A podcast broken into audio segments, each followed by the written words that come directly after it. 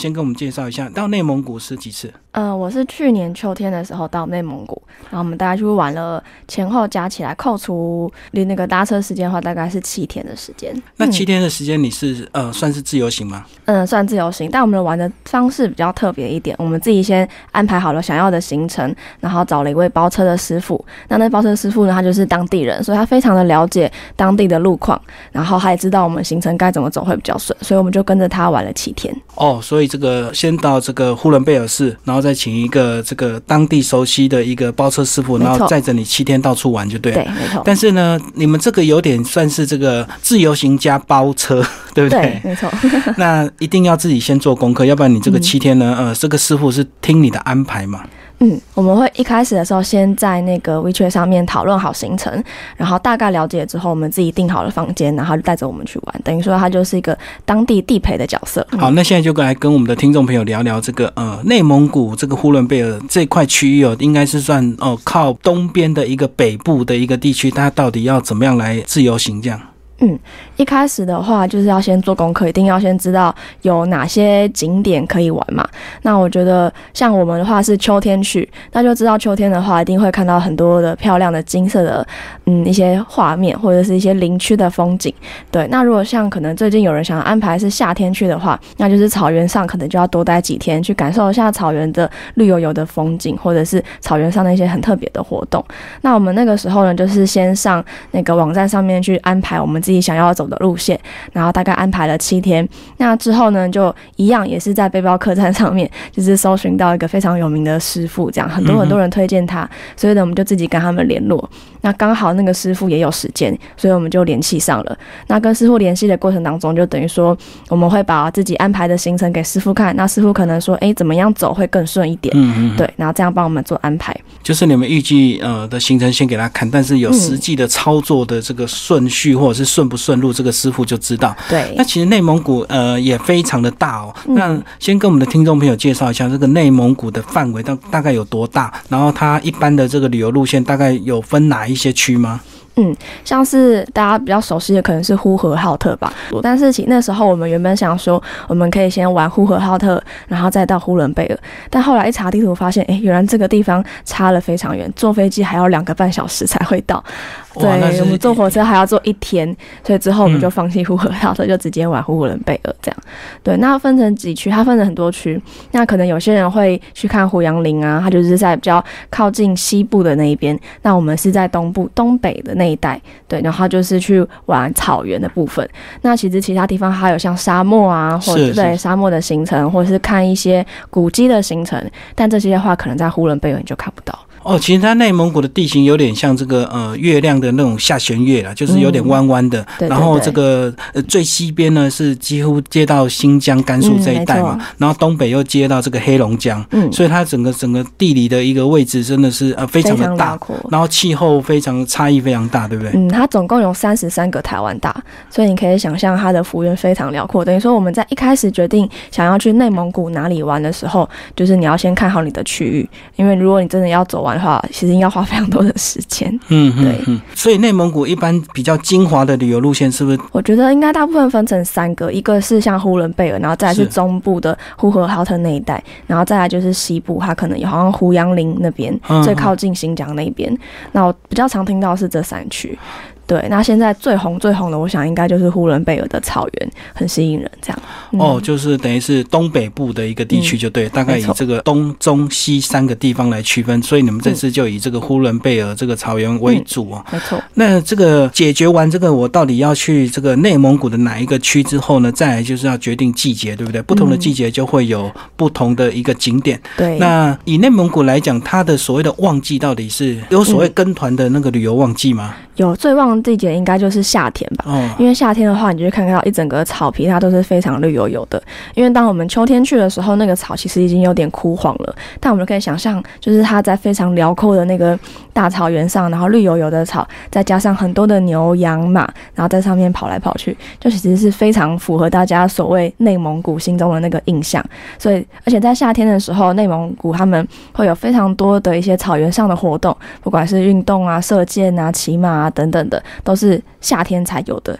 那当我们那时候去的时候，已经是秋末了。那这些活动他们都许多都收摊了，就是都已经先回去休息。他们客人都已经没有很少人来了，这样，所以他们很多的店家都收摊，所以基本上看不太到。但是秋天的话，就可以看到林区非常漂亮的金黄色的景色。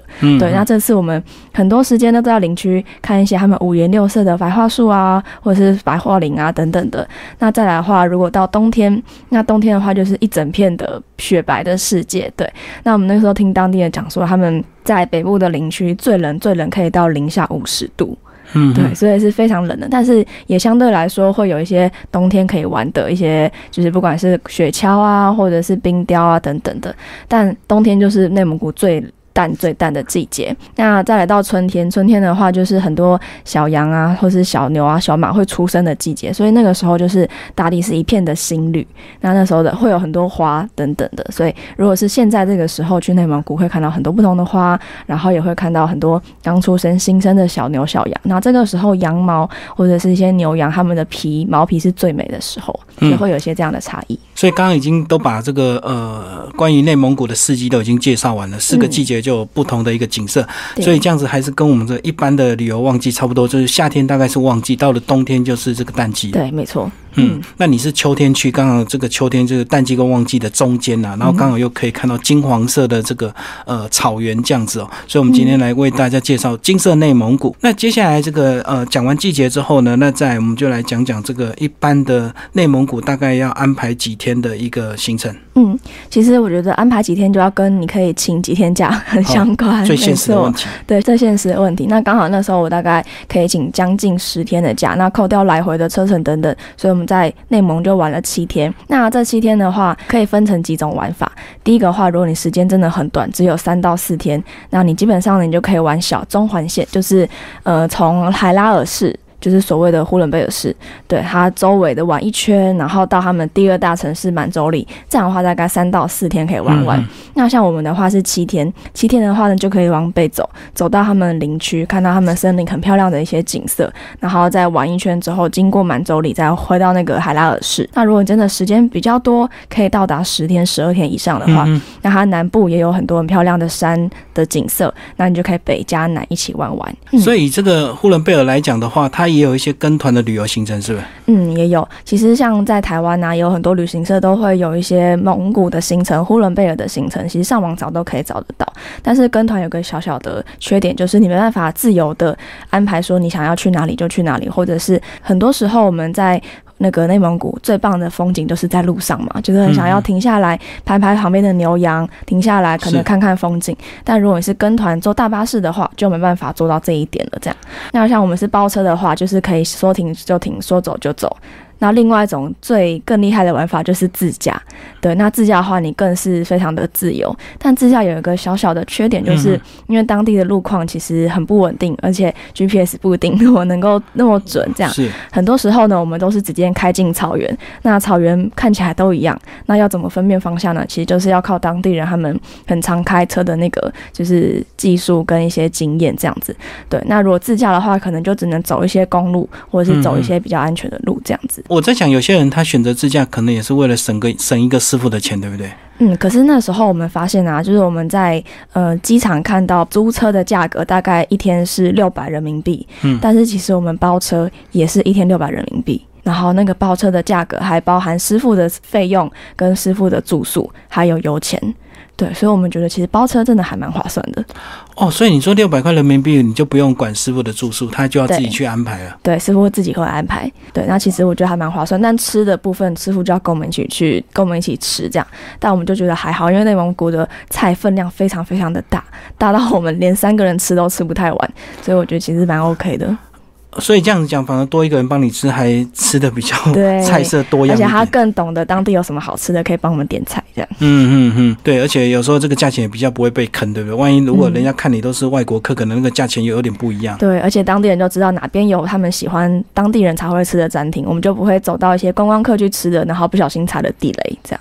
好，那我们刚刚已经把这个跟团跟这个自驾或者是包车啊，大概有做一个区别，让听众朋友呢能够了解。当然，你这个如果你自己熟门熟路，你当然可以到当地之后自己也可以租车到处乱跑了。那如果你并不是那么熟的话，找个当地的师傅帮你开车也比较安全。那万一呃有时候我们这个他们的交通法规可能跟我们有有点不一样，有有时候不小心呢也避免一些违规的一个困扰。那接下来我们来把这个内蒙古的一些比较特别的一个尝试跟我们的听众朋友分享，好不好？刚刚我们有聊到这个呃内蒙古比台湾大大概三十三倍。嗯，那其实蒙古呢又分内蒙跟外蒙，对不对？对，没错。其实内蒙跟外蒙，不知道大家会不会觉得好像很相似，然后又好像也不太一样。但其实内蒙跟外蒙是完全不同的国家，这个大家应该都了解。内蒙就属于中国嘛，对。那蒙古国它就是自己自成一国，对。那其实以人口来说的话，就其实内蒙古的人口是比外蒙古多蛮多的，然后它的面积也是大蛮多的。那再来的话就是。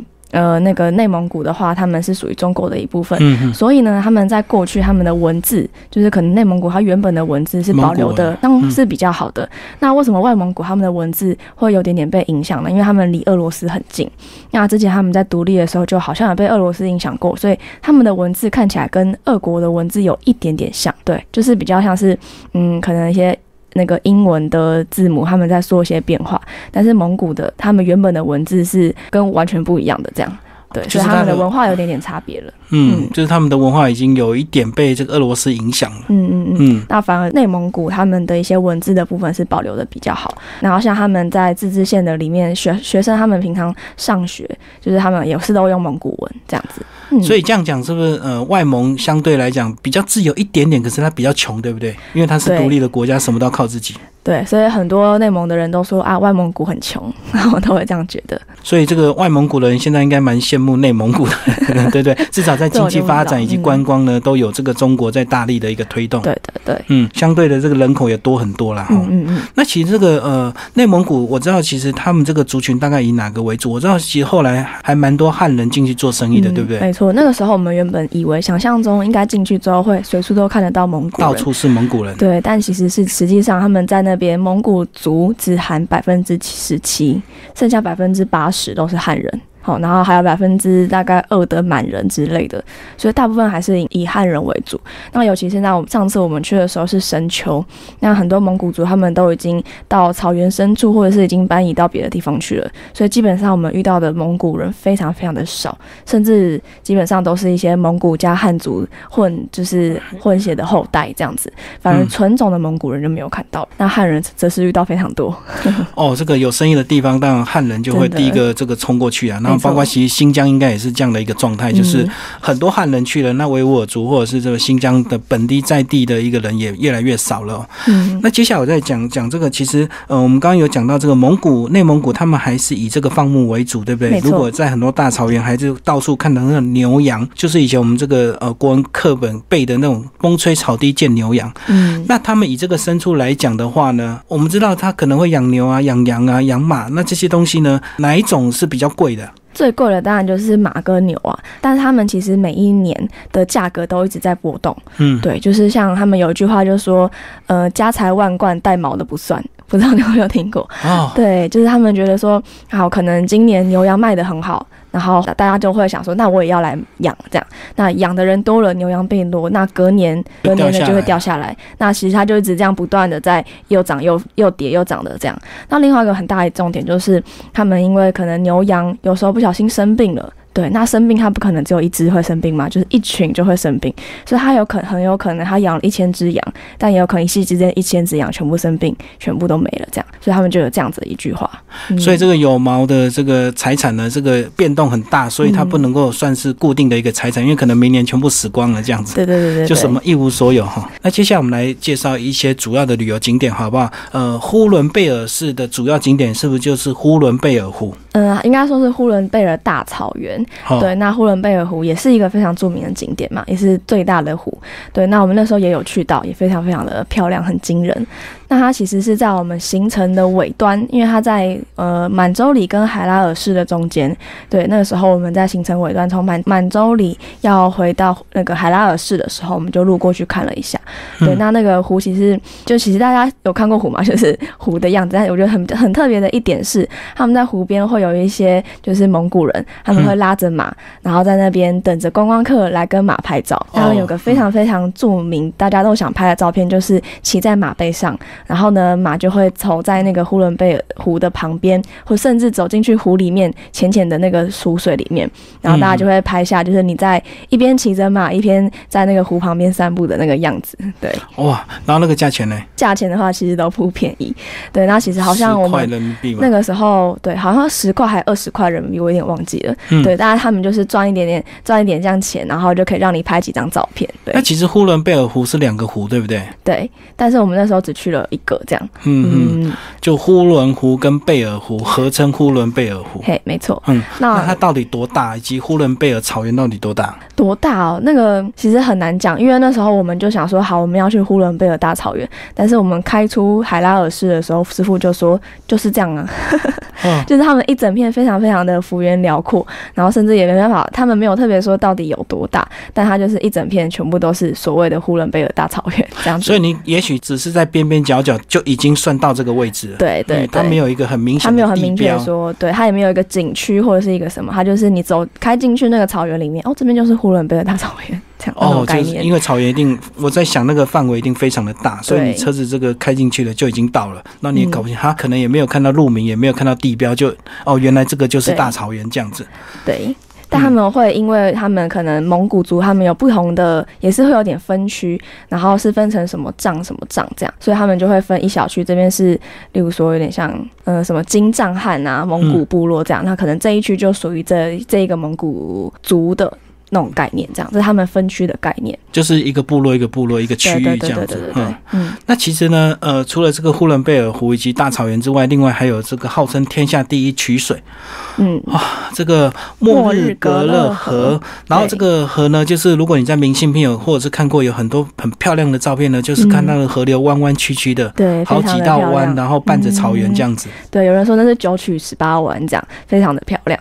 但其实我觉得它最美最美的季节应该是夏。天，因为当我们在秋天去的时候，第一个就是风太大了，大到我们完全无心欣赏去这个看欣赏这个美丽的河。对我们当下只觉得天哪，怎么会这么这么的冷？因为其实当天我们去的时候，气象预报是说那边大概是五度左右，是。但是我们到了现场之后，发现有时候当风刮起来的时候，那个体感温度大概还要降十度。所以当天我们在那个摩尔格勒河旁边在看那个美景的时候，就一边被风吹的，就是整个脸都都是头发这样。然后就非常非常的冻，对，然后刚好那个时候呢又是秋末，也是他们要进入很冷的季节的时候，这样，对，那我想说，如果夏天去的话，一定可以更好好能够欣赏这个曲水的美景，这样。可是你照你这样讲，这种苍凉的感觉，那个如果有那种很喜欢那种耍冷耍孤独的人去那边，应该感觉蛮棒。其实真的是还蛮蛮苍凉，蛮有那种就是大家可以拍一些忧郁的 MV 的感觉，很不露 很不露的照片这样子哈。对对对。好，那除了这两个这个比较有名的景点之外，接下来还有个叫做。呃，它那边其实还蛮多湿地的，对不对？因为那个整个河这样子灌溉下去。对，那我们那时候其实去了一个湿地，它相对其他的湿地来说比较没这么有名，但是我觉得非常值得一去，叫做哈乌尔河。哈乌尔河景区，那这个地方呢，在你要往北，在恩河小镇旁边。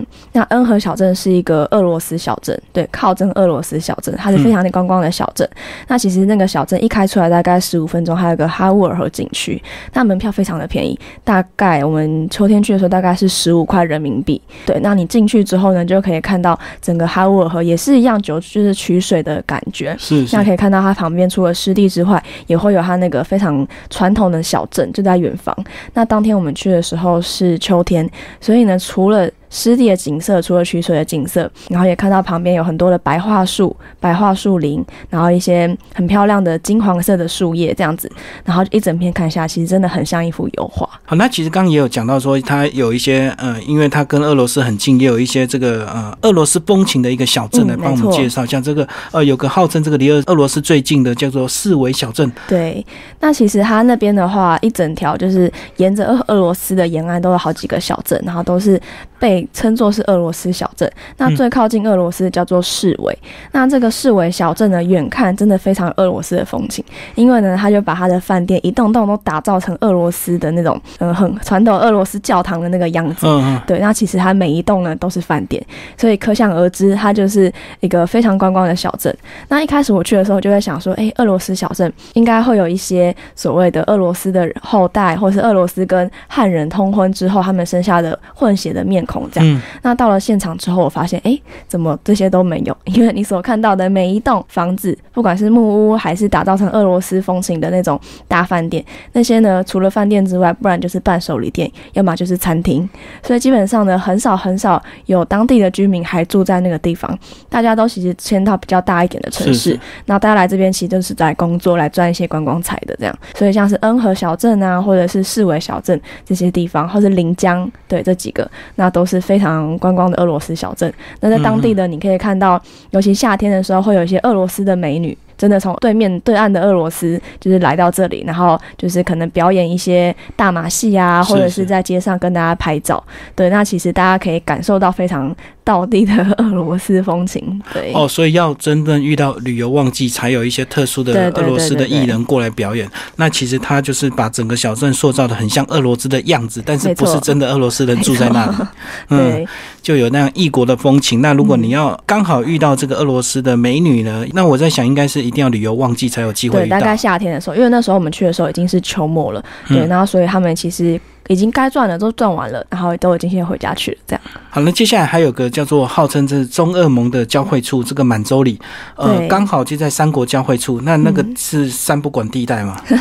没有，那边算是全中国最大的就是陆路口岸。嗯，等于说他们很多往俄罗斯的一些货物啊，或是一些呃当地的资源啊等等，都是从满洲里输出的。那满洲里还有一个很特别的点，就是因为它离俄罗斯很近，那很多在俄罗斯边界的。的那几个小镇，他们可能离莫斯科很远，对，对，他们的很多物资就没办法那么快拿到，所以呢，他们反而就会自己开车来到满洲里，不管是修车啊，采买一些家用品啊，嗯，甚至是来这边吃饭都有。那我们那时候还看到很多来满洲里。校外教学的俄罗斯小学生，所以你在讲在俄罗斯住的那些当地人，可能也会讲一些俄罗斯话了，因为要做生意。对，在满洲里，其实我们除了看到，不管是我们去买麦当劳，或者是买 买那个肯德基，或者是买一些便利商店等等的，他们的人除了会讲俄罗斯语之外呢，他们还会可以收俄罗斯的钱币。对，因为他们在那边几乎在走在路上，你会觉得大概有一半甚至三分之一的人都是俄罗斯人，俄罗斯的面孔。对，那甚至我们走进餐厅，也常常会看到俄罗斯人。那他们的招牌会不会中俄双语这样子？他们其实有三个语言，一个是蒙古语、中文跟俄罗斯语这样子。对，那所以还蛮特别的。那可能因为蒙古人的话，我们一下不一定能够跟一般内蒙的人分得出来，但是俄罗斯人就很明显可以看得出来。这样，那就可以看到他们也会来修车，对，然后也会来吃东西等。你讲很明显是这个皮肤比较白，然后金黄色的头发嘛？没错。然后个子都比较高，这样子。对对对，个子都比较高。然后女生就是腿很细，然后腿眼睛很大，这样。所以这样俄罗斯女生都没有胖子了。哇，我真的看到，基本上看到，想说为什么每个女生看起来都可以这么漂亮，这么纤细，对不对？这么的纤细，然后白嫩又漂亮，对，嗯，这就还蛮容易可以认出来的。还是这个呃比较胖的女生都在家等人家买，所以出来买的都比较瘦，这样子 也是有这个可能性。好，那接下来我们来聊聊这个，你们既然是跟着这个师傅包车哦，那一定这个，我觉得这样有个好处就是说，很有很多这个细节就可以直接问师傅，就可以更能够了解这个呃他们当地的一些风土民情哦。那跟我们讲讲，你们在这一趟比较近距离观察到一些，或者是呃问到一些什么事？其实我觉得蛮好的，是刚好就是遇到这位师傅啊，他之前他从小到大就在莫尔道嘎市长大，那莫尔道嘎就是呃呼伦贝尔区里面其中一个在位于林区的一个。算是大城镇，它人口大概一千多人。嗯，那其实这个师傅他过去呢是伐木工人，所以呢他他一辈子都在开车，但他开的车他载的都是木头。那我那时候问他说：“哎，大哥，你什么时候觉得想要来载客人带客人去玩？”他说他就是开了一辈子的车，载了一辈子的木头。那有一天他就想说，那如果他可以载人的话，可以有多好？他可以认识很多来自不同地方的人。然后后来刚好他跟他的堂哥，然后也在做类似的就是包车的工作，所以他就跟他堂哥一起。起做这样子。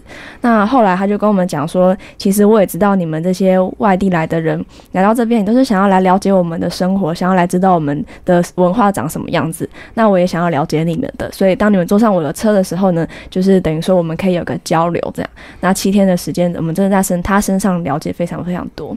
那其实我觉得最感谢他的一个就是，嗯，我们有一天原本我们从恩和这个俄罗斯小镇住完之后，原本还要去另外一个俄罗斯小镇，但刚刚大家都知道，我们刚刚有讲，就是它俄罗斯小镇就是一个非常观光的一个景点。那后来我们就想说啊，还是我们不要去那里住好了，就换个地方住。那大哥就说，不然你来住我们家好了。好，嗯，我就说，哎，好啊，就是怎么有这个机会可以住他们家，所以我们就去住了。那在去的这一天呢，就是他刚好有经过他的朋友家，然后他就说，哎，你要不要去我朋友家的后院看一看？他们家后院蛮美的，嗯。但是我们那时候去了后院之后，我们这个惊为天人，因为他们家后院，我觉得大概有一个足球场这么大吧。之外呢，他们家后院从看过去呢，有一整片的白桦树林，等于说一整片金黄色的山就在你的面前。然后走到他们就是大后院的小。溪旁就是还会有一整片的，就是山林之外，他们还有自给自足的一些渔网啊，或者是他们在那边就是养了很多牛羊等等的。然后当天呢，就在他们的朋友家就待了一个下午，然后跟他们聊聊天。那那天呢，我们就在问那个朋友，他们朋友那个老那个老先生，然后就问他说：“哎，你们家的牛呢？怎么没有看到你们家的牛？”然后他就站起来找了一下，他就说：“哦。”应该是去吃草了吧？我说那他们什么时候会回来？他说不知道哎，反正他想回来就回来啊，他自己会回家。我说哦，原来你们不用自己看牛。他说不用啊，不用啊，他们自己知道路，他们自己会回家。那没有回来就算了，没关系，这样就非常的 非常的豁达。这样，那我觉得除了这样的话，因为他们家除了养牛养羊之外，还有养了很多的鸡，然后养了很多各种不同的动物。那那天呢，其实我印象最深刻是我们在他们草原上看到了一滩血。然后呢，上面有一个感觉是一个动物的尸体，然后又不敢看，我就跟我们大哥讲说：“哎，大哥，你去看一下那个是什么动物的尸体。”然后他就走走过去看一下，他说：“哦，这个不是尸体啊，这个是狗的皮。”我说：“啊，狗的皮，那它的肉呢？”这样，然后他就说：“哦，你们是不是不吃狗肉？”我说哦，我们不吃，我们不吃。他说哦，这边的话还蛮常吃狗肉。然后我那时候才突然想到，哦，原来我们刚刚在后院看到了好几只又大又肥的狗。然后想说哇，他们是拿来干嘛的呢？然后我就不敢再想下去了。但我就觉得还蛮特别，就是也认识当地的一个特别文化，就是也不需要特别去评判他们什么，就是也是他们的一个饮食的文化这样子。你刚刚讲后院一个足球大，那它到底有围起来吗？它其实没有特别围，但是它就是一个很大的草皮，然后草皮旁边就是一些树林，然后其实看得出来是一个蛮大的范围这样子。那因为方圆百里内，他们就是在一个很偏僻的一个山林里面，所以感觉也没有人跟他们抢这个地方。对，然后我们是刚就是刚好从一个地方移到另外一个地方的时候，稍微绕过去找他们一下这样子。对，然后才刚好有认识到这一家人，就觉得蛮特别的。哇，这个是跟团没有机会体验到的。真的，对，这个直接进入当。地人的家里，然后看到他们家的后院大到这么这么可怕，然后看到一堆狗皮，对，那真的是让我非常印象深刻的一个画面。接下来我们来聊聊一些食物好不好？因为我知道这个新疆都吃这个烤全羊，嗯，那到内蒙古要吃什么？其实那时候我们刚好有一天遇到了中秋节，然后又很刚好那一天呢遇到另外一团的台湾人也跟我们在同个地方玩，所以呢我们就决定一起来过中秋。那那天晚上我们就住在莫尔道嘎市，就是我们大哥他的家乡，然后又带我们去。吃了一个他们很喜欢的一间羊排店。那我们在吃的时候，我们在吃烤羊肋排。那边吃，我们就问大哥说：“哎，大哥，为什么这边不吃烤全羊？”他说：“烤全羊，烤全羊是给观光客吃的啊，你不知道吗？那只羊它的头、它的身体的每个部位的肉，该烤的火候跟时间都不一样。如果你这样子只拿进去烤，怎么会好吃？”然后后来我就懂了，哦，原来以后不要吃烤全羊，想要吃真正好吃的羊肉是要分开烤的，这样。哦，对，因为有些肉也许比较厚，它就要烤久一点；有些肉比较薄，那如果烤一样久，它就会老掉。对，所以他就说。那个是拍照好看，但是如果真的要好吃，就是要吃分开烤。所以那天我们吃的烤乐排就不非常不错。那另外一个还是很值得介绍，就是手抓羊。那手抓羊的话，就是它其实很简单，就把羊杀了之后呢，拿去水煮。嗯水煮完之后呢，它就一整块放在那个切，有切过了，就是很大块的放在盘子里面。那我们就一人拿一把小刀，然后自己切，对，一直自己切，切一点肉，然后拿来沾酱之后直接吃。那我们那时时候吃的时候发现，原本以为羊腥味会很重，但后来发现一点点羊腥味都没有。然后大哥就说是因为，呃，内蒙古尤其是呼伦贝尔他们的草的那个草的碱性比较高，所以那个当羊吃了之后，它比较不会有羊腥味。然后甚至他们的蔬果或者是他们的马铃薯吃起来都比较甜。对，然后那时候边吃羊肉的时候，大哥就说：“哎，你知道吗？这只羊大概一个半小时前还活着，刚杀的。”嗯嗯，对，他就说非常新鲜的意思。我说：“哦，原来如此。”嗯，所以他们的东西都是，而且他们的屠宰场就在餐厅的旁边而已，所以就现宰现吃。嗯好，那刚刚讲的这个很多羊肉，那其的除了羊之外，那个呃，像牛肉、猪肉，他们都吃吗？对，那边都有这样，但是很少很少吃到猪肉，哎，大部分都是吃到牛肉或羊肉。好，那如果喝的话呢？喝的话就是一定要喝蒙古奶茶。对，那大家可能想象中蒙古奶茶就是咸咸的嘛。那其实我们这次喝到，他们反而会有些会帮我们加糖，这样 对，就味道比较没那么重。但是我喝完的感觉，有些人不太习惯，但我还蛮喜欢。我觉得喝起来很像麦片。嗯，所以你没有喝那马奶酒吗？没有哎，那边没有喝到马来酒，没有特别喝到。因为我看那个成吉思汗一天到晚就拿 拿着马来酒，那会干杯干杯。这次没有幸无幸能喝到马来酒，但我们喝了非常多的奶茶。对对对，那跟我们讲讲一些纪念品好不好？如果这个到内蒙古，大概有什么东西值得买回来？我觉得第一个，我们买了非常多的奶茶包回来。对，如果你喜欢那个味道的话，因为它的奶茶包会调调配成，就是因为我们当地喝奶茶，他们是会加炒米子，加一些奶皮，然后加一些牛肉干等等的东西在那个奶茶里面一起喝。那它那个奶茶泡起来的味道就会有这些。各种不同东西混合起来的味道，所以我觉得还蛮不错的。对，那除了奶茶包之外呢，还有就是羊奶制品，像各种的羊奶片啊、羊奶块啊，或是这各种羊奶的一些小小的零食，他们的卖法还蛮特别。在他们的市场里面，他们就有点像台湾的夜市卖糖果的感觉，就是一大格一大格，你拿给你一个铲子，然后你把它铲到你自己的透明塑胶袋里面，然后就最后称重。然后就称重，然后来待付钱这样子，对。然后其实奶制品那种点心的种类太多，我现在可能一下子也说不出来。就是它会有好几十个在你面前，然后就馋你觉得看起来顺眼的，然后甚至你也可以就是呃先试吃。那它除了奶制品之外，还有可能里面会包一些像巧克力啊，或者是什么葡萄干啊，对他们会有一些阴应观光客，然后就会有些不太一样的变化这样。哦，那种就是像有我们过年过节有时候那个这个迪化街都是用那种大桶子装，然后自己称。重这样侧重的方式，嗯，那应该是蛮便宜的哦，因为既然这么大量，嗯，我们那时候买了蛮多回来，好像这样加一加也差不多一百多一两百人民币不到而已，嗯，对啊，所以我觉得还蛮划算的。那另外的话，如果你们喜欢奶茶配炒米子的话，他们当地也有卖一些干的炒米子，对你就可以直接买一罐回家，然后之后喝奶茶的时候直接放进去，会有一种在吃早餐麦片的感觉。好，那接下来安吉拉这个呃，再帮我们的听众朋友提醒一下吧。如果说不管你是跟团或是你到当地自由行，这个或者是包车的话，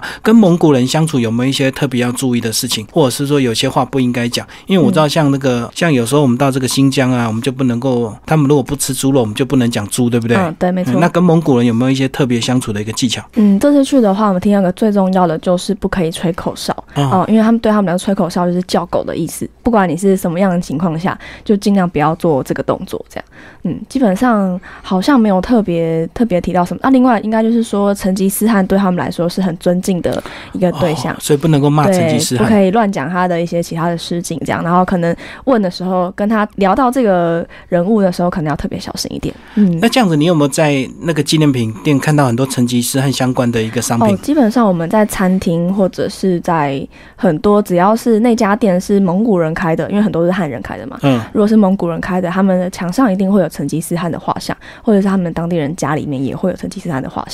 嗯，那如果是汉人的话，基本上就不会有。那到内蒙古这个讲话有没有一些特别要注意的？因为我知道有时候这个新疆跟这个西藏有时候政治比较敏感一点，所以有些话不能够乱讲。那到内蒙古有没有这样的一个问题？其实我觉得还好诶，我觉得内蒙古比较不会有那么多的忌讳，可能不管是他们的信仰啊，或是他们的宗教来说，这个方面我觉得比较还好一点。但我觉得还是大家要保持一个尊重的一个心态嘛，不管是。可能他们饮食文化跟我们不太一样，甚至刚刚可能提到狗肉的部分，那我们就要尊尊重他们的饮食文化，就不要去批判人家。嗯，对对对，然后要了解当地的一个文化跟当地的生活。对我觉得其实带着一个好的心态去，就比较不会犯错。嗯嗯，那最后这个呃，如果是听众朋友第一次要去内蒙古，你会对他们有一些什么建议？那我觉得除了在你出发前呢，一定要好好做功课之外，我觉得你可以发了我一下我们的新中国的网站，因为其实我们就有非常非常多跟中国相关的任何的资讯都可以在上面找得到。那如果你在做功课的时候遇到什么困难，只要来到粉丝团或者是来到新中国的呃频道来找一些资讯的话，都可以找得到。那今天非常感谢我们的安杰拉，这个帮我们介绍这个内蒙古。